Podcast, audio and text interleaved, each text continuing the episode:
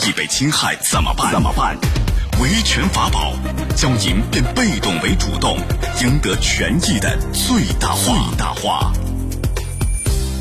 好，在半点广告以后，欢迎回来，欢迎您继续锁定江苏新闻广播高爽说法节目，我是主持人高爽，继续在直播室问候您。啊，接下来进入到维权法宝。明明呢，买家付了钱，这卖家呢也发了货，哎，可是东西啊却消失不见了。一查呢，真相是细思极恐。来，今天我们来讲讲这事儿到底是怎么一回事儿。邀请到的嘉宾是马红军律师，马律师您好，高老师好，欢迎您做客节目。来，我们首先来听一听这个事件的经过。前不久，杭州市民黄先生花九千多块钱在网上购买了一套二手数码相机和镜头，付款后却一直没有收到货。他查询物流信息后，发现货竟然被发到了广西，而且已经被人签收了。这个买家呢付完款以后一直没收到货，然后就申请退款，卖家才发现自己受骗了。买家黄先生确实在网上付了款，卖家孙先生也真的发了货，究竟是哪个环节出了问题呢？公安机关经过侦查，将李某抓获归案。原来李某在当中穿针引线，实施了两头骗。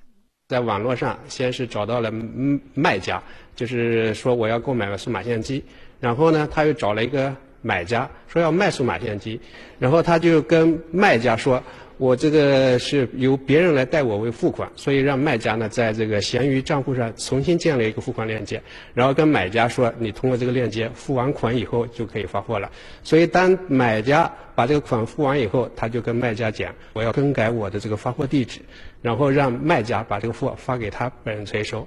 李某通过空手套白狼的方式骗得了一套数码相机和镜头，然后转手卖出，获利一万两千元。来，马律师啊，要问一下。这个李某涉嫌的是一个什么刑事犯罪？诈骗吗？啊，对，这是涉嫌诈骗了。啊，这叫诈骗罪。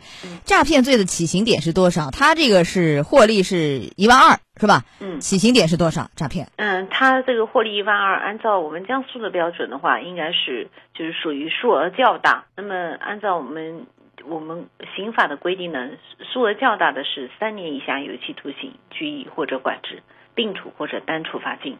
嗯，您说的是量刑，起刑点呢？江苏是六千，因为各地不一样嘛，对对吧？是的，嗯啊，六千在江苏就涉罪，所以一般来说是三年以下，三到十，十年以上无期，这诈骗罪啊。对，好，那所以这个案件后来李某呢是被法院以诈骗罪判处有期徒刑八个月，并处罚金是八千。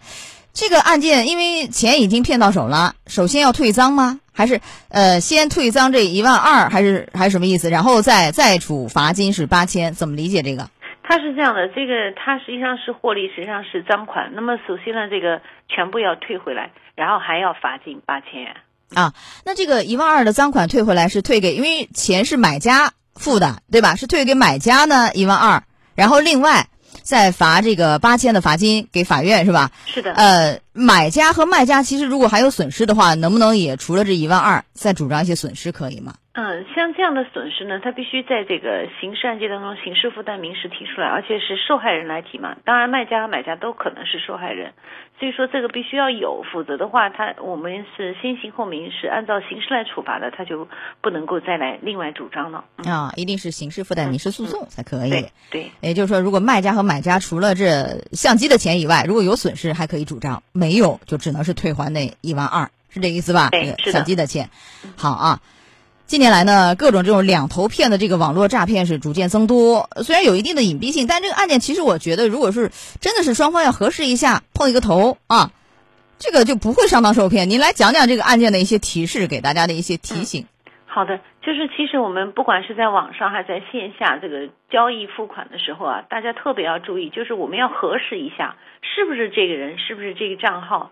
因为而且呢，我们还要注意的是，很多人啊，我经常会碰到的碰到的案件是这样的，就是呃，他原来的这个付款是付到单位了，然后最后一次那个业务员说，哎，你直接付给我吧。那可能这个付款人说，哎，反正都是你单位的，我就付了。但往往这个时候就容易上当受骗，就实际上是改变了付款的方式了，所以这也是我们在生活当中特别要注意的问题。对，嗯，呃，这个骗子就是冒充了一个中间人，两头去骗，这一点大家一定要特别小心。呃，买家和卖家一定要就是两个人零距离联系交流一下吧，是吧？对，了解最真实的信息才能有保障啊。好，来到这儿结束我们的维权法宝，也非常感谢马红军律师。好，马律师再见。再见。高爽说法节目收听时间：首播 FM 九十三点七，江苏新闻广播，十五点十分到十六点；复播 AM 七零二，江苏新闻综合广播，二十二点三十到二十三点。想咨询法律问题和主持人高爽互动，请下载大蓝鲸 APP 到高爽的朋友圈。节目微信公众号“高爽说法”，网络收听方式：江苏广播网三 w 点 vojs 点 cn。智能手机下载大蓝鲸 APP 或蜻蜓、喜马拉雅等，搜索“高爽说法”，可随时收听。